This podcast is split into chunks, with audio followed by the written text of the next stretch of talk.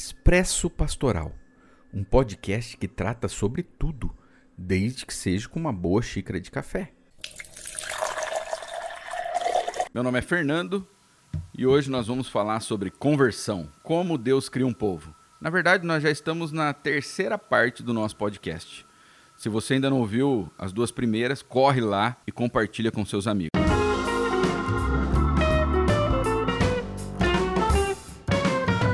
E aí, Júnior Correia?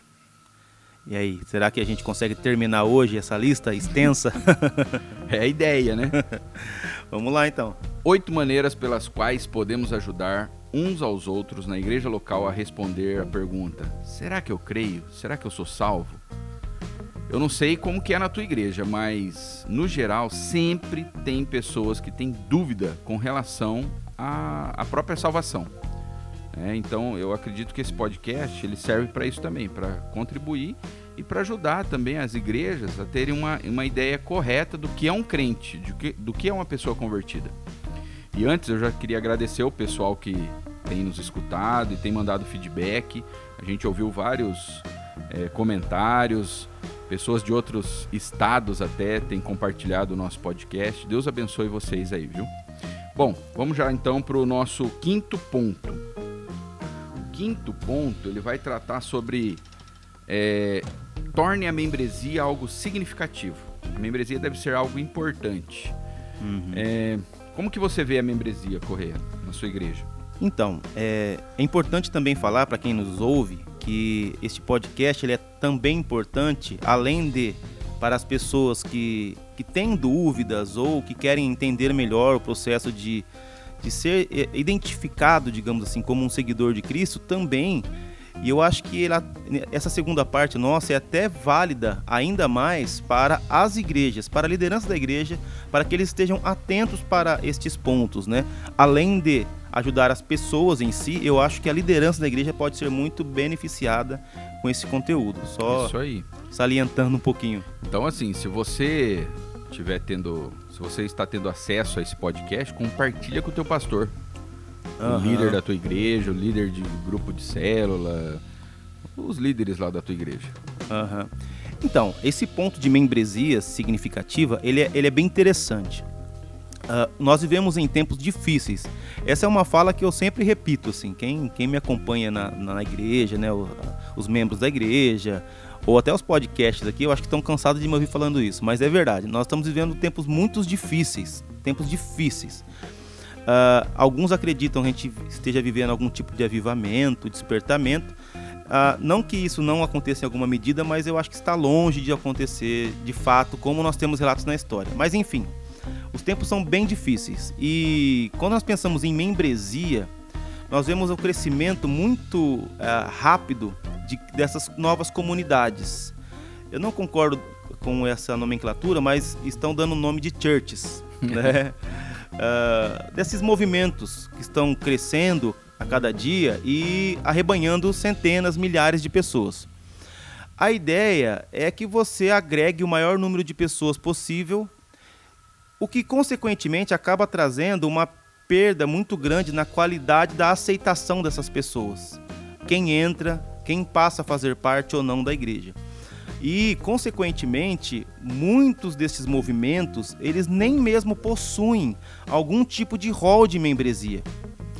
Isso é, se tornou parte da cultura moderna, ou seja, as pessoas começam a ir num, numa determinada igreja, elas vão um, dois, três, cinco domingos, às vezes menos, às vezes mais, e já começam a dizer que são membros daquele lugar sendo que não passaram por nenhum tipo de processo de ingresso para a membresia.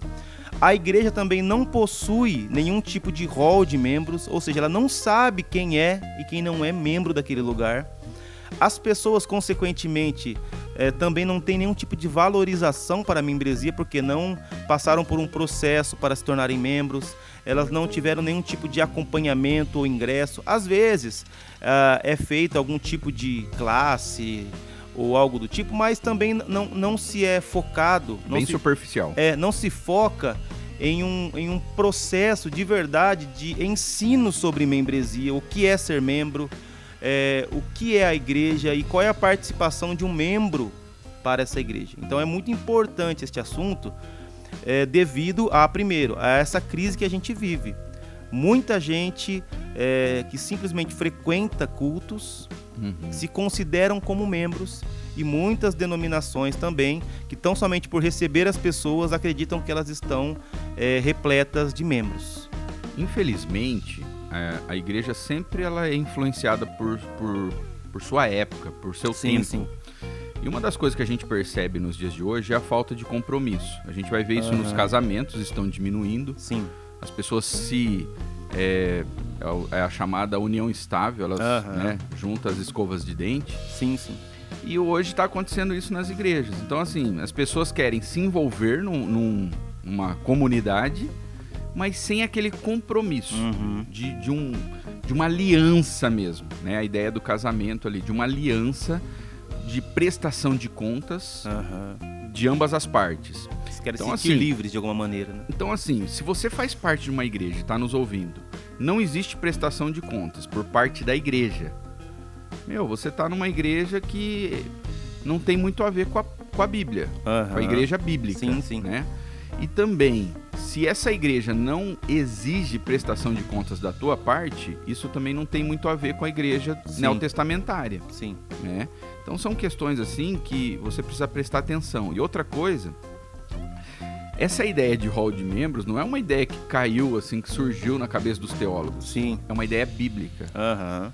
Então você vai ver no Novo Testamento vários textos é, de forma implícita que, uhum. Que nos deixam bem claro assim que existia um hall de membros, existia um, é, um acompanhamento dos membros. Você Sim. vai ver lista das viúvas, uhum. você vai ver exclusão, como é que você exclui Sim. alguém, é, eleição de liderança, uhum. a escolha da liderança feita pelos membros. Então, assim, é, a gente não tem como aprofundar muito, né? Porque Sim. não é o objetivo do podcast. Mas membresia é algo bíblico. Sim. Bíblico. E a Bíblia diz o seguinte: fazei tudo com ordem e decência. Sim, sim. A gente vai falar daqui a pouco, né? O próximo ponto é a disciplina. Uhum. E nós vamos ver como está extremamente atrelado uma coisa à outra. É. Porque não há como você disciplinar alguém que não é membro. Isso. Né? E o membro, é, ele tem que entender também que a partir do momento que ele passa a se tornar membro dessa igreja local, ele, ele está disposto a tanto disciplinar quanto ser disciplinado. Nós vamos ver daqui a pouco isso. Isso. Mas o membro ele tem que ter esta, esta consciência de que se ele passou a fazer parte de uma, uma igreja, de um corpo de, local de Cristo, digamos assim, ele, ele está disposto a cuidar dos seus irmãos, uhum. e ser por eles cuidado. Se deixar cuidar. Isso é. Então, uh, ele não pode ser aquela pessoa que vê, por exemplo, um outro irmão da mesma congregação local é, em pecado e sai falando mal do irmão e sai criticando ou vai contar correndo para o pastor. Uhum. Isso é um problema. Porque ele, como um membro daquele corpo, ele tem o direito e o dever de ele, como Jesus ensina em Mateus 18, depois nós vamos ver melhor, a ele ir até o irmão faltoso. Uhum. Né? Então, ele, se, ele, ele, como um membro daquele corpo local, ele está cuidando. Mas ele também tem que aceitar que os outros irmãos possam chegar até ele e de repente apontar uma falta dele. É. é. E não é somente isso, né? Não é Sim. é somente falhas, mas um corpo local, a membresia local, ela é para ser cuidada, isso. pastoreada. Né? Os mandamentos mútuos que nós conhecemos que há dezenas deles na Bíblia. É uma, uma, uns 50 mandamentos é, mútuos mesmo. É, é para serem executados. Agora, se você não sabe quem é membro, isso vai principalmente agora para os líderes. Se você não sabe quem é membro e quem não é da sua igreja, como você vai cuidar? Como que os mandamentos mútuos serão executados se eu não sei em quem executar? De repente uhum. tem uma pessoa que está dois, três domingos na igreja, chegou ali, caiu de paraquedas, não sei de onde vem, para onde vai, né? É, eu não sei até que ponto meu cuidado com ela vai. E também tem aquele que é membro e está faltoso. Eu sei que ele precisa ser cuidado. Ele, em um determinado momento, ele assumiu um compromisso com aquela igreja local, dizendo assim: Eu quero ser parte dessa família. Sim. É, eu quero fazer parte dessa família. Consequentemente, né, os deveres e direitos passam juntos, né? E às vezes a, a, pessoa, por conta do, do período que nós vivemos hoje, a pessoa ela prefere essa, esse envolvimento sem compromisso. Né? Sim. Porque é mais tranquilo, ninguém tem nada a ver com a minha vida, ninguém, Aham. ninguém se intromete na minha vida, mas eu, eu fico bobo. Porque como que nós nos chamamos uns aos outros? Nós chamamos de irmãos. Sim, É a ideia de uma família. exato. Mas essa ideia é totalmente fora da realidade do que a gente vê hoje nas igrejas. Não Aham. é uma família. Cada um vive a tua vida e ninguém pode se intrometer na vida do outro. Aham. Né? Então, assim, se você pensa em ser membro de uma igreja, você tem que entender o seguinte: você vai fazer parte de uma família. Outra analogia da igreja é o corpo. Aham. Não existe membro autônomo. Ah, o braço quer ir para um lado e o- a cabeça para o outro. Pô, Não existe isso. Então, assim, é. Não, não, não é uma ideia bíblica. E se você está nos ouvindo e a tua igreja não tem um hall de membros, você é um líder tal, comece a pensar sobre essa questão. Sim. Nós temos vários amigos, pastores, que tiveram contato com uma teologia saudável, uma teologia neotestamentária, que eles mudaram ao longo dos anos, eles foram trabalhando essas questões e hoje a igreja tem hall de membros, os membros participam das decisões da igreja. Sim. Talvez você faz parte de uma igreja que a, a, a coisa chega pronta para você, ó, compramos o terreno do lado, e agora nós vamos pagar, viu? Exato. Então, assim, isso não é bíblico. Os apóstolos é, deixaram para que a igreja escolhesse os diáconos da igreja. Sim. Vocês vão escolher. E olha que os apóstolos eram, tipo assim, os Hum. caras, né? Eles tinham autoridade mesmo, eles poderiam ter. Apontar o dedo e falar, É. é esse. Ele falou, ó, escolham entre vocês. Aham. né? Então, como que funciona na tua igreja? Tem hall de membro? Não tem? Ou hall de membro, algumas igrejas também, isso é uma realidade, Júnior, a gente Aham. tem visto, né? Algumas igrejas têm um hall de membro, mas é só uma lista de nomes. Sim, sim. Eles Só não têm dizer. participação nenhuma, né? É, Nem em decisões e nem É. em nada da igreja, né? então isso é muito sério, gente, né? É, e, e quem deve fazer parte do hall de membros? A ideia que nós estamos trabalhando aqui é pessoas crentes, convertidas, regeneradas e salvas, que Sim. dão evidências. Então, não- a gente não pode já ir recebendo. Ah, chegou alguém, ah, vamos colocar, vamos, vamos colocar a pessoa como membro da igreja. Aham. É muito sério isso aí, Sim. né? É, até porque em igrejas como as nossas, no caso aqui, batistas, são, Uhum. são igrejas congregacionais, as decisões passam pelos membros, né? Sim, Então é muito importante que haja um rol de membresia e um rol de membresia atualizado. Porque as decisões são tomadas. Uhum. É, nós falamos no, num episódio anterior que, por exemplo, às vezes a igreja vai, vai, vai tomar uma decisão, vai ter algum tipo de alteração, vai fazer alguma coisa. Uhum. E às vezes, por exemplo, o pastor, antes de tomar uma- de, de propor essa mudança, essa decisão, ele vai falar assim: olha, vou dar um estudo para a igreja, numa EBD, por exemplo. E aí ele passa três, quatro, seis meses dando um estudo sobre um assunto determinado que, que por exemplo, vai ser proposto uma mudança numa escola, numa assembleia. Uhum. E aí a pessoa não participa das escolas bíblicas, onde ficaram-se seis meses, por exemplo, estudando o assunto. E aí chega numa assembleia, vai ser proposta a mudança, e aquela pessoa que não participou, ela quer votar. E caiu de paraquedas Caiu ali. de paraquedas. E aí não vai dar para explicar para ela o que você explicou em seis meses de estudo, por exemplo. Então é importante que haja um hall de membros e esse hall de membros seja ativo, comprometido com a igreja Sim. esteja junto nas, na- nos estudos, nos pequenos grupos, se a igreja tiver, para que ela esteja caminhando junto com a igreja. Sim. Uma coisa na, na- em nossa igreja nós fazemos, né? Eu comentei no episódio passado também, que é um recadastramento de membresia. Uhum. Então, os membros que estão ativos, eles devem estar participando e numa determinada assembleia, previamente a- a- a- informados, né? Uhum. há- há um recadastramento de membros para saber quem está de fato ativo ou não. Uma coisa, viu, Fernando? Eu já coloquei, ah, ah, já tenho para mim como pastor. Eu não pastoreio quem não quer ser pastoreado. Ah, com certeza. Então, assim, Concordo. a, a pessoa que não quer estar presente na igreja, nos estudos, acompanhando a igreja, esta pessoa ela não quer ser cuidada pelo corpo de Cristo. E eu, enquanto pastor, eu não então vou eu não vou me comprometer, porque a Bíblia nos diz que nós vamos prestar contas. Sim, Hebreus nos fala que nós prestaremos contas diante de Deus daqueles que estão sob o nosso cuidado. é verdade. Então, assim, estou totalmente disposto a cuidar de quem quer ser cuidado. Uhum. Agora, de quem não quer ser cuidado, eu também não vou me comprometer diante de Deus. Ou seja, eu já falei, deixei claro isso na igreja. Há pessoas que um dia fizeram compromisso de ser membros, de estarem presentes e de repente somem. É. Se, uh, se preciso for, eu levo em assembleia o nome para ser desligado do nosso hall de membros. Certíssimo. Porque eu não vou ter sobre o meu, a, a minha ficha, digamos assim, diante de Deus, o cuidado de alguém que não quis ser cuidado. Uma coisa que é importante na, na questão da membresia é nas nossas igrejas a gente tem um pacto Sim. que os membros assinam, que os membros leem em assembleia diante da igreja. É como se a pessoa estivesse fazendo um voto mesmo ali, né? Ela está Uhum. assumindo um compromisso. Sim. E, e é impressionante. Algumas pessoas fazem isso aí diante de Deus e dos homens Aham.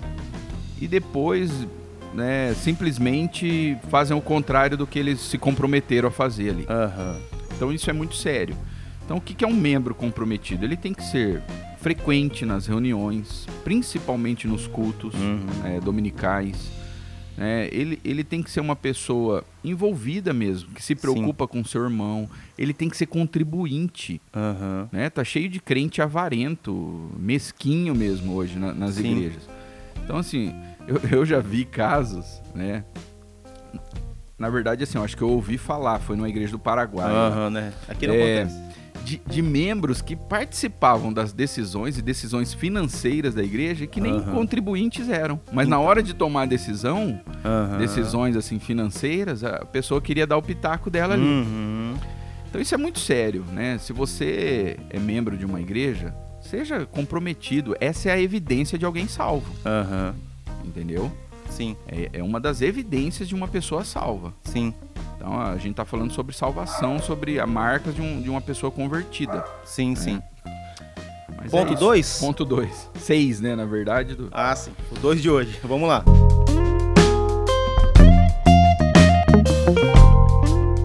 É. Então, diante disso, é, pratique a disciplina eclesiástica, né? É, a disciplina também é uma coisa que está fora de moda hoje nas igrejas. Sim. E as pessoas.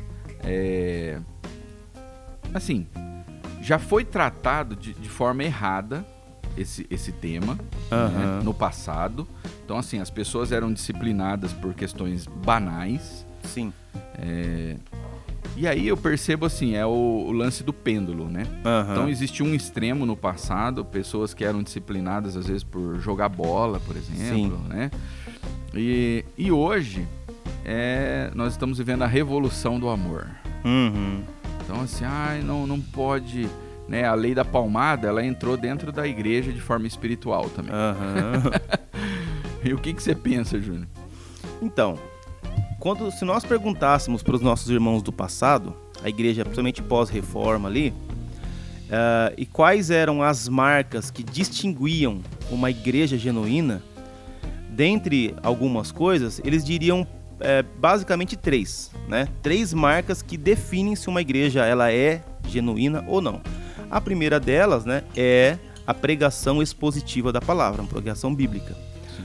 Outra marca seria a, a- a maneira correta de se administrar as ordenanças ou sacramentos, como alguns dizem, Uhum. batismo e ceia. E uma terceira marca, veja só, que era, que era, que era eh, colocada como algo é, que Para você de- identificar que uma igreja. uma igreja É. verdadeira era a prática da disciplina eclesiástica, né? Mas como você mesmo bem disse aí, nós vivemos numa época que é, o amor, né, um amor que não tem nenhum tipo de respaldo bíblico, ele é o que predomina muitas vezes. Mas é um amor, como eu disse, que não há respaldo bíblico para esse tipo de amor.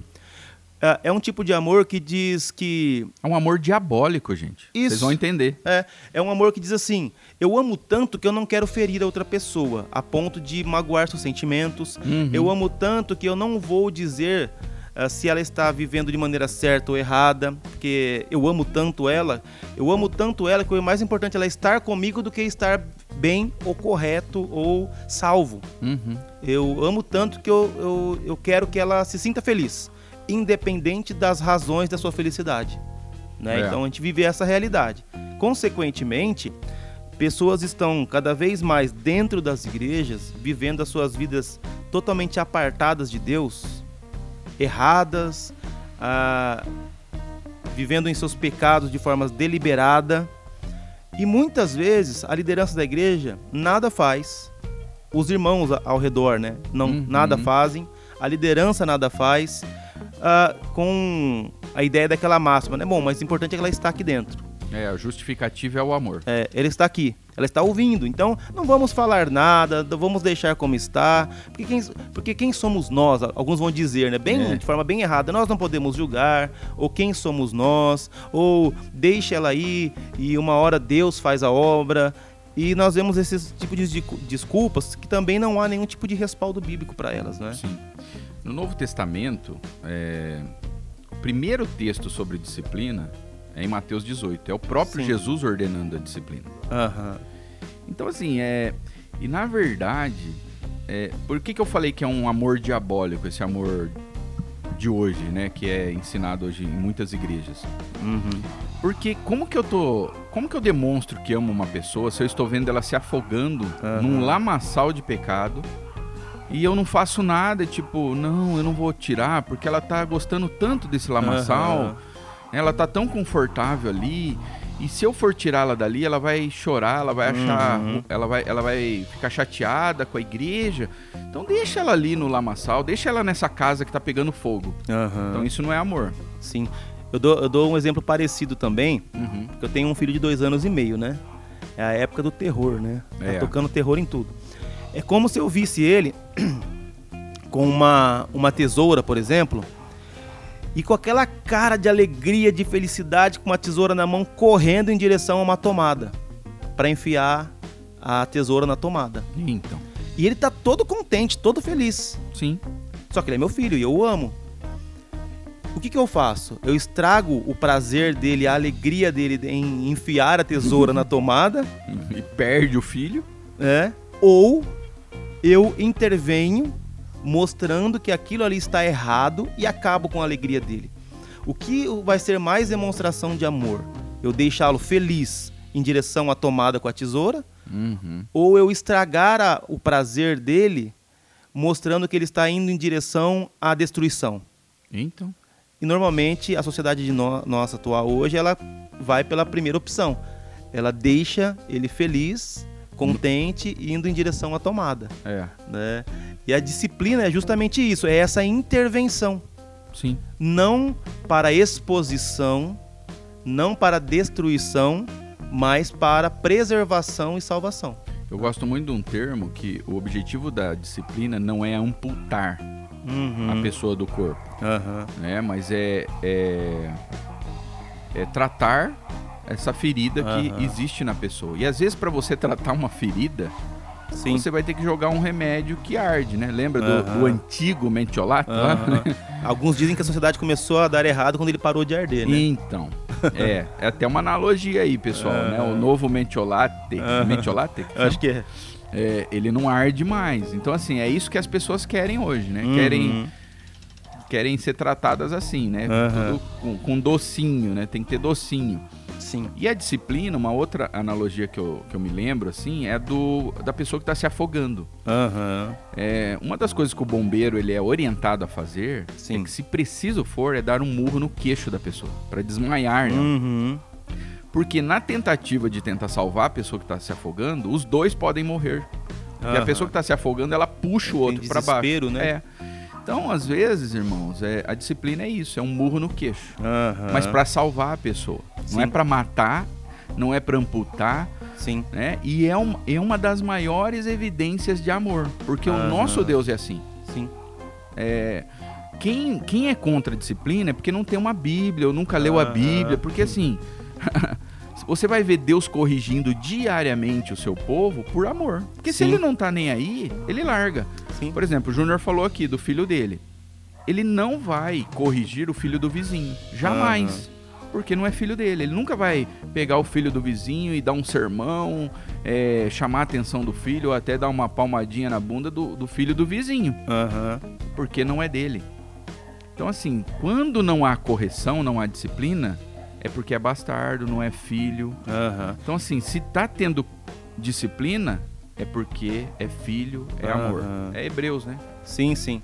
E, e é bem interessante, né? É, E eu também uso uma. A gente sempre usa várias, né, vários tipos de exemplos, analogias, assim. E eu também costumo dizer assim que é como um médico, né? Meu filho está doente, por exemplo, e eu levo ao médico. E aí, quem é o bom médico? O que diz assim, olha, eu percebi o problema e o tratamento para resolver o problema, ele é um pouco doloroso, mas ele resolve. Sim. E o outro médico que fica com dó das dores que o tratamento vai trazer, ele fala assim: olha, quer saber? Eu tenho aqui um pirulito pro seu filho. O tratamento é muito doloroso, mas eu tenho um pirulito que vai deixá-lo muito feliz. Então, melhor do que fazer ele sofrer, vamos dar um pirulito para ele. E ele vai embora feliz, contente com o pirulito, porém com a doença ainda. É. Alguns dizem que a igreja boa, o pregador bom, é o que não aponta os pecados e não traz a correção. Uhum. Mas ele não está sendo nem um pouco melhor do que esse médico que ignora o problema, ignora o tratamento e a preocupação dele maior é fazer com que o paciente fique feliz do que curado. É, você me fez lembrar do Éden. O que, que Deus falou pro primeiro casal? Ó, no dia em que vocês comerem do fruto, vocês vão morrer. Aham. Qual que é a voz da serpente? Não, Morre nada. morre nada. É, ele sabe, é, vocês não vão morrer não. Então assim, o que, que você tá ouvindo hoje na igreja que você é membro? Sim, A voz da serpente ou a voz de Deus? sim. A voz de Deus, ela é dura. Ela vai dizer, olha, isso aí vai te matar, vai Aham. destruir a sua vida. Esse tipo de comportamento não é um comportamento de uma pessoa salva, de um crente. Isso vai te conduzir ao inferno. Né? Agora, a voz da serpente vai, ela é suave, ela vai dizer, não, você pode viver do jeito que você quiser, porque Deus é amor. Aham. E não há correção. E é, a gente vê, por exemplo, uma vez eu conversando com uma pessoa, e, e você vê, né? eu- por isso que eu digo sempre que, é- que o nosso estado é, é complicado, né? O nosso momento que a gente vive. Ah, eu falando com uma pessoa que é desses crentes sem compromisso, Hum, né? Bem sem compromisso. E aí eu falei sobre a disciplina e até mesmo a exclusão. E eu usei como exemplo 1 Coríntios 5, quando Paulo fala para né, te mandar essa pessoa embora. né? aham, entrega a Satanás. já havia sido corrigido, já havia avisado para e nada e Tinha nada se tornado público tinha se tornado dele. público. é, e fala então entregue a Satanás, 1 Coríntios 5 ali, do jovem que estava dormindo com a sua madrasta. E aí eu falando com uma pessoa, ele me diz assim: "Mas isso aí é Paulo, isso não é Jesus". isso é Paulo. Jesus não é dessa forma. Aí eu falei: "Bom, então vamos lá, vamos até Mateus 18". Jesus fala que a última instância é também entregá-lo, abandoná-lo, né? Sim. Se ele se recusou a ouvir a igreja, trate-o como um publicano, pagão, gentil, é, um é. pagão.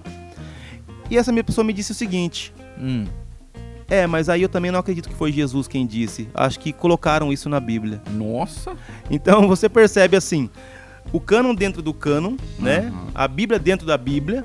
E quem define não é nem mesmo ah, um estudo ah, é, bem feito, elaborado, embasado, mas é o sentimentalismo. é. É, é justamente isso. A pessoa ela olha para Paulo sendo duro e diz assim: não, isso aí foi Paulo, não foi Jesus. Eu não, não concordo. Tá bom, mas Jesus disse. Mas eu também não acho que Jesus tenha dito isso. Isso aí alguém colocou aí. Acrescentou. é um Então, texto acrescentado. Você percebe que, assim, no final das contas, o que se torna o árbitro é o sentimento de Uhum. quem lê, de quem interpreta. É a morte do autor também lá, né? É. A ideia do. E Derrida. é, então, perceba assim o que a gente tem vivido, né? Tempos como o que define uma boa igreja, uma bo- um bom sermão, é, uma, uma boa companhia de igreja, é aquelas pessoas que aparentemente demonstram amor, Uhum. que sacrifica todas as outras coisas, né? A justiça, a ira, a verdade, a bondade, tudo, tudo, É. em detrimento de um pseudo amor aí. É, uma coisa interessante é, é, você pode pesquisar, existem pelo menos três, 13 textos no Novo Testamento sobre disciplina, tá? Então, assim, é, a gente não tem como aprofundar aqui, né? Não, não é o objetivo do podcast nesse tema, né?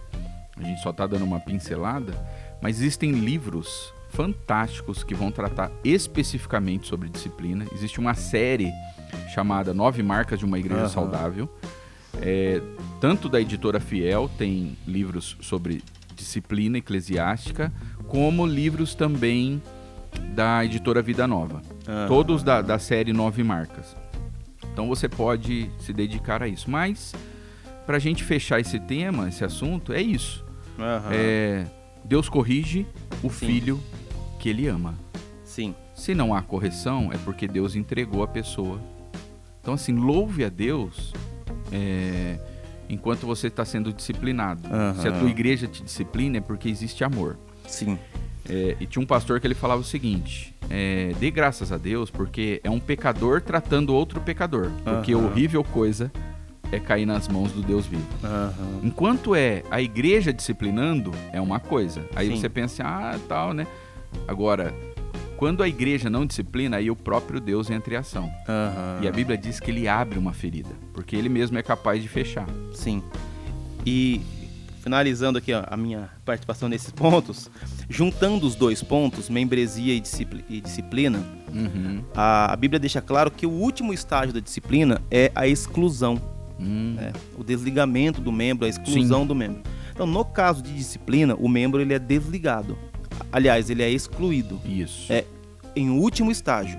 Quando ele não ouviu um irmão, não Quando ele é ouviu obstinado. É, não ouviu um, não ouviu dois, não ouviu a igreja, não ouviu ninguém. Ele quer continuar vivendo obstinado no pecado. Então ele é, ele é desliga, ele é excluído. E eu acho que a exclusão ela caminha junto com o desligamento de um membro. Né? O último estágio da disciplina é a exclusão e um membro faltoso, como a gente falou no primeiro ponto, a, ele é desligado. Sim. Agora, isso é muito importante. Muitas pessoas não, não dão o devido valor para uma desliga, um desligamento ou uma exclusão. Mas o que é que a igreja está comunicando quando ela desliga ou quando ela exclui? Ela está dizendo assim: nós não mais reconhecemos esta pessoa como um irmão em Cristo. Nós não reconhecemos essa pessoa como parte do corpo de Cristo. Sim. A igreja, a pessoa- ela não é Deus em si, mas ela é um representante. É o corpo de Cristo na terra. Nós não definimos que a pessoa vai ou não ser salva no final. Isso aí pertence a Deus, é foro É. íntimo de Deus. Isso. Mas a igreja, quando ela desliga ou exclui, ela está dizendo assim: nós não reconhecemos essa pessoa como parte do corpo de Cristo. Sim. E o que eu tenho visto, Fernando, assim, nessa minha pequena caminhada cristã, Uhum. é que quando uma pessoa ela é desligada ou excluída e a igreja meio que ratifica, dizendo assim, ela não faz parte do corpo de Cristo, aparentemente o que acontece é o que está em Romanos 1, Deus entrega essa pessoa. E nós vemos uma, uma, uma descida extremamente é, é, Ladeira abaixo. ladeira abaixo dessa pessoa em seus pecados. Né? Sim. Então é triste dizer isso, porque alguns ainda consideram a igreja, e eu já considerei assim, um desligamento, por exemplo, como algo simplesmente administrativo. E não é. Olha, vamos tirar do hall de membros, mas não.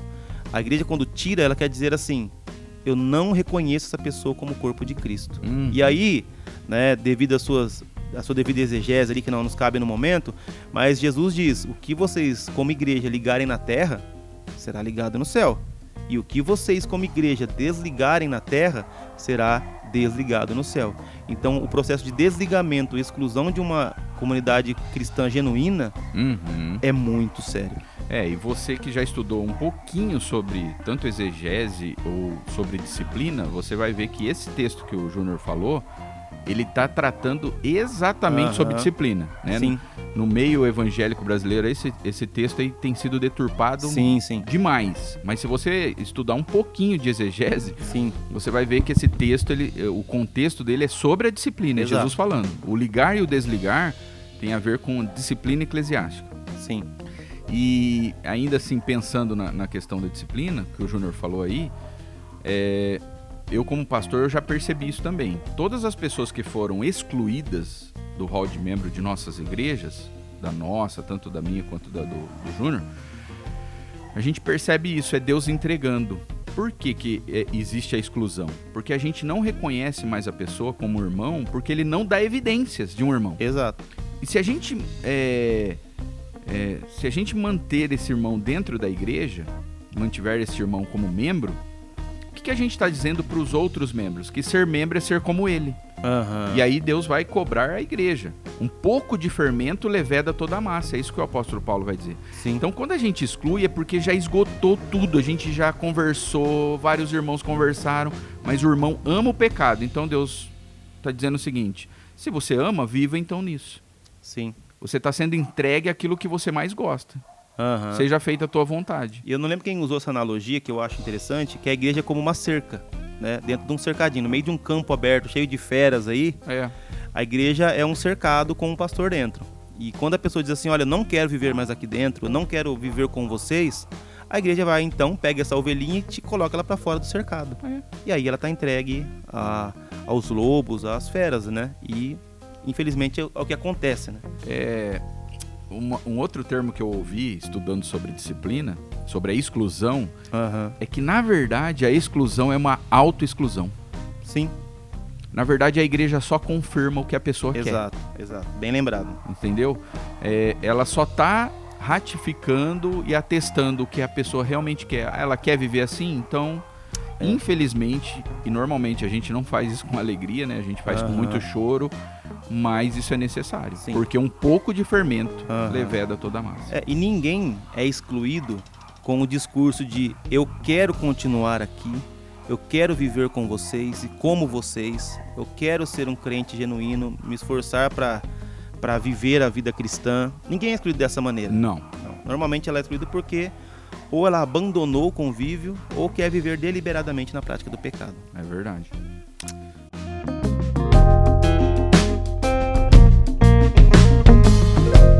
Mas é isso aí. Próximo ponto. Sétimo, faça do evangelho seu primeiro recurso ao aconselhar e discipular. Então a gente sabe hoje que tem muitas técnicas aí de aconselhamento, né? A gente sabe que Deus derramou da graça comum e deu à psicologia algumas questões assim que contribuem para o desenvolvimento do ser humano. A gente não é totalmente contra a psicologia, mas a gente sabe que nada melhor do que o evangelho Aham. no aconselhamento bíblico e no discipulado, né? Então, o evangelho era, ele é também para crentes.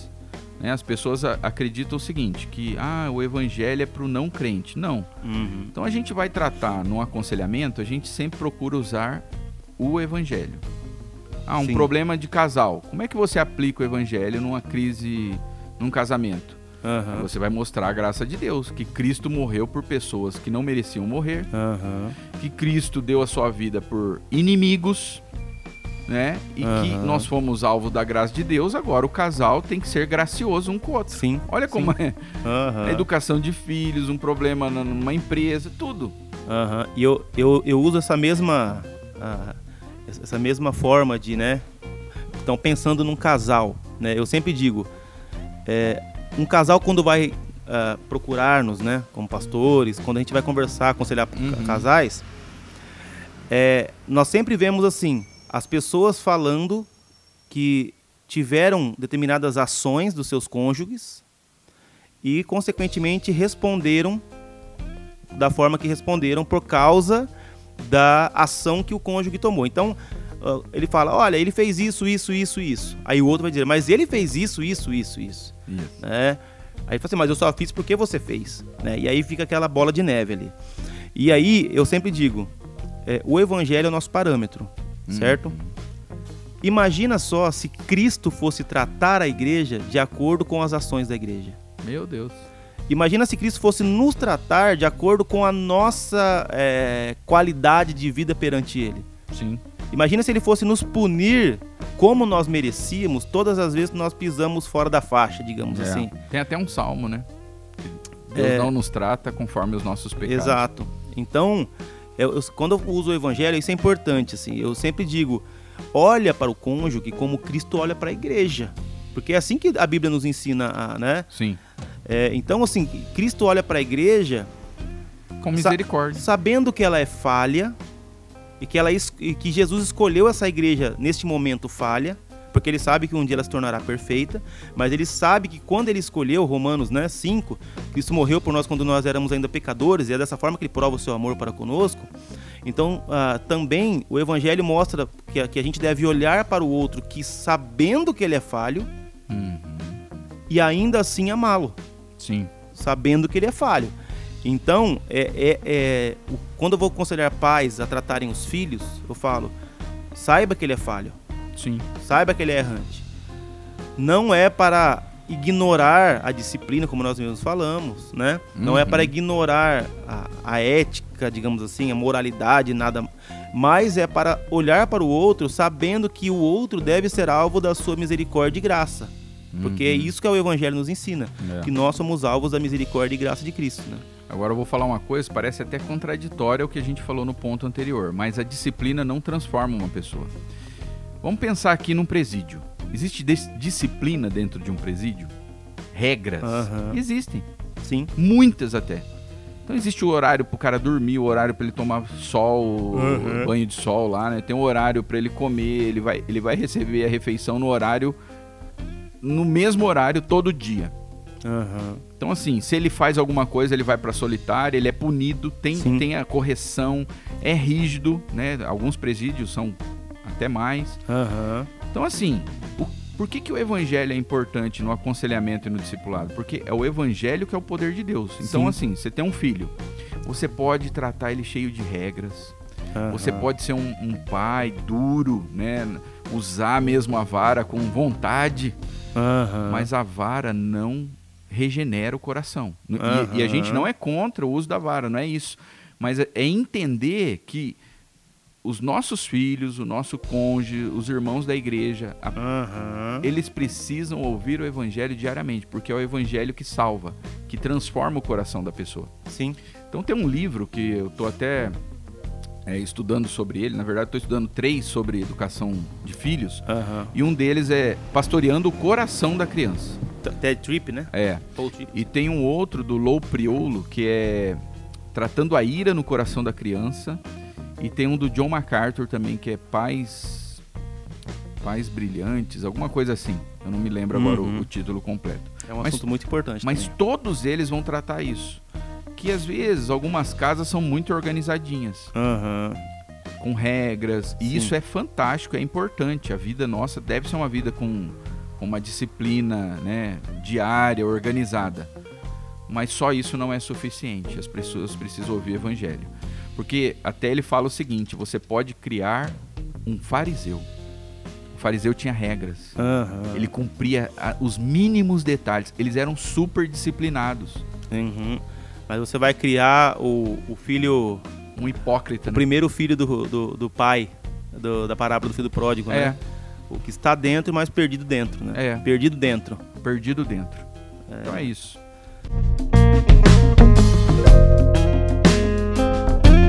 Último. Vamos lá. Último ponto. Lembre-se de que o encorajamento é muito mais importante nos relacionamentos que a prestação de contas. Uhum. né? até esse ponto aqui, ele também serve para a gente é, a- casar este ponto junto com o ponto da disciplina. Aham. Qual que é o nosso maior alvo como igreja? É o encorajamento. né? Aham. é, mais do que a prestação de contas. Então, assim, a gente não está numa igreja que a gente quer é, fiscalizar a vida um do outro, no sentido assim de querer encontrar perfeição no nosso irmão. Sim. Nosso maior objetivo é ver o nosso irmão crescer, é ver o nosso irmão vencer os pecados. Então, assim, o mais importante é o encorajamento do que a prestação de contas. Aham. né? Então acho que isso aqui fecha com chave de ouro aí os, os pontos, né? Que o, o autor do livro Conversão, Michael Lawrence, ele Sim. trata neste capítulo aqui. Aham. É, é, isso é importante porque, assim, como nós falamos, por exemplo, de, de membresia, de disciplina, um problema que pode, que pode vir a ocorrer e acontece bastante é que comecem a existir xerifes dentro da igreja também. É. Então, a membresia, a disciplina. Então a pessoa pega um, um bloco de notas, né, um caderninho, e sai aí olhando para a vida das pessoas, anotando os problemas, os erros, as falhas, para denunciar, para criticar, para isso é um problema que nós podemos eh, vir a, a- a Enfrentar. enfrentar dentro da igreja, né? Pessoas que vivem então em detrimento das normas e regras e quem não se enquadra exatamente nas normas, nas regras, vai ser punido. Olha que interessante você falando, só para manter Aham. aqui, né? A gente falou de um amor que não corrige. Aham. Agora a gente vai ver um amor excessivo que usa a correção Talvez um zelo excessivo. né? É, é, é, então, a pessoa usa até o, o termo amor, mas com, com zelo excessivo e na verdade não é amor também. Aham. É, na verdade, o cristão, ele vive ali. Eu, eu, eu gosto dessa imagem. Pensa que você está viajando num, naquelas estradinhas de terra que é um desfiladeiro. Uhum. Você olha para a direita tem um barranco imenso e você olha para a esquerda tem um, um- um buraco ali, né? Um, Uhum. é, então, pro lado direito é um, é um morro e pro lado esquerdo é um, é um buraco ali. Então, você pode ou bater no barranco ou cair no buraco. E a nossa caminhada cristã é andar nessa estrada aí. O barranco são as regras, é a- o legalismo. Sim. E o buraco é o antinomismo. É. Então, assim, a gente tem que se esforçar para andar dentro daquela estradinha curta ali, que é o evangelho. Então, assim, se a gente vai direito, um pouco mais para direita, a gente bate no barranco. Se a gente vai para esquerda, a gente cai no buraco É. né? E tentar andar na estrada ali, que é o Evangelho. O Evangelho nos diz assim: ah, operem a vossa salvação com temor e tremor, mas é Deus quem opera em vós, tanto querer como efetuar. Então é, é um entender que há regras, que há normas, que há formas de ser, mas ao mesmo tempo entender que nós só conseguimos andar nessas normas, regras e formas de ser porque Cristo nos capacita para isso. Ele nos dá graça. Porque se a gente esquecer uma das duas coisas, ou a gente cai no legalismo ou no antinomismo. Sim. E o cristão ele deve olhar para si dessa forma e olhar para os outros dessa forma. É. Então não olhar para o outro como alguém, ah, ele pisou fora da faixa, vou pegar ele. Uhum. Não. É olhar com misericórdia, com amor, com graça Aham. e encorajá-lo. Então, quando o irmão falta no segundo domingo, por exemplo, da igreja, a, a, a, a, a forma de um cristão genuíno agir não é olhar para ele e falar assim: tá vendo? Não serve para nada, só falta, não tem compromisso. Ah, pastor, olha lá para ele. Não. A atitude correta de um cristão é ir atrás desse irmão e, como Hebreus nos diz, encorajá-lo a participar da reunião pública, estar junto com a igreja, saber se aquele irmão precisa de algo, saber se algo está acontecendo na vida do irmão Sim. e encorajá-lo. Então, Sim. não é ser um fiscal, um xerife dentro da igreja Uhum. que só quer apontar para o irmão, mas é saber se o irmão precisa de algo, se está acontecendo algo, se ele pode fazer algo, né? Sim. Então, é viver entre é, a, a regra e a graça, né? Digamos assim. é, né? a firmeza e. E, E o amor, leveza, talvez, e o amor. né? É. É. Assim, é, nossa igreja, nós tivemos alguns, alguns casos de exclusão, né, Aham. que chegaram ao ponto da exclusão. Mas só para vocês terem uma ideia, né? Nenhum caso durou menos, todo o processo durou menos do que seis meses. O que, que isso revela? Que houve todo um cuidado. Então, assim, para chegar à exclusão, Aham. né, a gente gastou todas as nossas fichas Sim. né? A gente, é, é, quando chegou no ponto da exclusão, a gente estava com a consciência tranquila que a gente tinha procurado o irmão, Aham. encorajado, exortado, irmão, muda, não continua nesse, nessa vida que você está vivendo, porque isso aí vai destruir a tua vida. Aham. Nós amamos você, se arrependa, é, ande com a gente, nós estamos dispostos a orar com você. Qual que é a tua dificuldade? Nós vamos te ajudar. Aham. Então, assim, aí o irmão disse: Não, eu não quero, eu gosto do que eu Hum. tô vivendo. É, você me lembrou de uma cena interessante, né? Quando, quando eu, eu fazia parte, né? Quando eu estava lá na igreja do, do Marambá, e teve uma pessoa que foi, que foi excluída, né? Do rol de membros, né? Porque Sim. ela começou a viver no pecado, foi admoestada por um, dois, três, continuou. E o caso foi levado até o último estágio, penúltimo estágio, na verdade, que é a igreja ser comunicada. Sim. Só que essa pessoa já estava ausente da igreja há um, um tempo, alguns meses até. Acho que uns três meses. É, ela estava ausente. E é interessante que essa pessoa é um amigo até hoje, né? Uhum. E e ela entrou em contato com a gente. Falou assim: Júnior, aconteceu alguma coisa na igreja? Falei, por quê? Porque tem um monte de gente da igreja vindo atrás de mim, me perguntar como é que eu tô, passando no meu serviço, me ligando. Não É. foi impressionante esse caso. É. E, e eu, eu acho interessante por causa disso mesmo, porque esse é o propósito. É. E o penúltimo estágio, porque o último é a, a exclusão, mas o penúltimo estágio, que é comunicar a igreja, nunca é com o intuito de expor, humilhar, de. Não, é, é pelo contrário. É, os estágios são assim. Eu tentei sozinho, não consegui. Levei um irmão, não consegui. Vamos tentar com a igreja que esse irmão nos escute. É.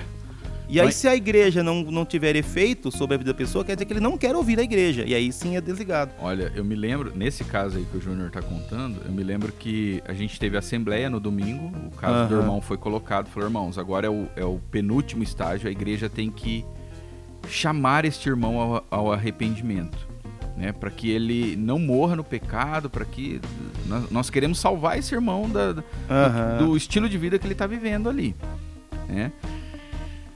Aí, isso foi no domingo. Na segunda-feira, esse, esse irmão recebeu tanta ligação, mas Aham. tanta ligação, que foi o que o Júnior falou. Olha, eu- ele ficou assim impressionado com o tanto de pessoas que ligaram. E assim, o que me chamou mais atenção, uma senhora de Uhum. 80 anos, foi no emprego dele. Aham. Ela foi lá no trabalho dele, Sim. né? Exortá-lo com amor, tipo, irmão, volta para Cristo. Aham. Né? Então, assim, irmãos, é, é fantástico essa vida Sim, em comunidade. É, é, é cheio de falhas, né? As nossas igrejas, tudo sim, mais. sim. É, é, é por aí o caminho. Sim, sim. Então, é, é ligando tudo isso que a gente falou, né? Esse final é ligando tudo que a gente falou. É. né? A membresia com disciplina, com encorajamento. né? E a igreja, ela é saudável, e o cristão, ele é saudável, né? Como é o nosso assunto, nosso tema aqui, quando ele consegue ou busca viver dessa maneira. Uhum. né? Uma igreja saudável busca viver dessa maneira, um crente saudável busca viver dessa maneira, e quando ele falhar, ele sabe que Cristo está ali colocado, posto ao lado dele para ajudá-lo, encorajá-lo, para fortalecê-lo né, nesses momentos. Então, se você é uma pessoa assim que tem dúvida da tua salvação, esses pontos eles são são alguns nortes até para você fazer um autoexame, Sim, né? Você é uma pessoa que valoriza a membresia? Meu, é o corpo de Jesus, é a noiva de Aham. Cristo. Ah, não, eu você trata a igreja de qualquer jeito, isso é um acendeu uma luz aí, Sim, toma sim. cuidado. Né? A disciplina, como que você vê? Uma das coisas do, do filho, do Aham. filho de Deus, é, é que não é que ele não erra, mas que ele tem um coração quebrantado, aham, né? A Bíblia vai falar do homem de dura serviço. O que é dura serviço? É uma pessoa que não se dobra, aham, sabe? Aí Deus quebra essa pessoa sem que haja cura para ela. Provérbios vai sim, dizer. sim, Então assim, uma das marcas do filho de Deus não é que ele não peca, mas que quando ele é exortado, ele se ele se aquebranta diante de Deus. Aham. A gente vai ver o caso de Davi, do rei Davi, o próprio apóstolo Pedro. Uhum. Eles pecaram, Sim, mas quando foram corrigidos, o que, que eles fizeram? Eles se aquebrantaram diante de Deus. sim, E o, a questão do evangelho, né? O evangelho ele é central na tua vida. E o último é, é, você valoriza é, o encorajamento, né? Você é uma pessoa que encoraja também os teus irmãos. aham, Então, se você é um salvo, você tanto vai valorizar o encorajamento quanto vai encorajar também os teus irmãos. Então aham, é isso. sim. Palavras finais suas, Júnior. É isso, que Deus continue, né, dando graça a todos nós para que nós consigamos viver né, de acordo com a vontade de Deus e que nós possamos contar com Ele, né, principalmente nos fortalecendo, nos ajudando nesse processo. É fácil? Não. É simples tudo isso? Também não. Mas nós temos um Deus que se compadece de nós, porque um dia Ele se fez como um de nós, habitou entre nós, um dia Ele caminhou em nosso meio, ele foi um homem de dores como nós somos, e ele chegou até pontos onde nós nunca chegaríamos. né? E nunca chegaremos quando nós nele confiamos, né? Ele recebe a punição pelo que, pelas nossas falhas e nos dá o que é dele, a sua justiça para sermos salvos. Então é nesse Deus que nós nos amparamos para que tudo isso nós possamos viver. Amém. Que Deus abençoe a sua vida. Compartilhe esse podcast com o maior número de pessoas, sabe? É, ouça com um grupo de irmãos da igreja. É, compre o, livro Conversão do Michael Lawrence. Nós tratamos aqui oito pontos que está dentro de um capítulo, não é nem o capítulo inteiro, tá? Aham. Então, assim, é que Deus possa enriquecer a tua vida e prepara aí uma xícara de café e se prepare para o próximo episódio que nós teremos aí. Deus abençoe. um abraço. Fomos. Abraços. Expresso Pastoral, um podcast que trata sobre tudo, desde que seja com uma boa xícara de café.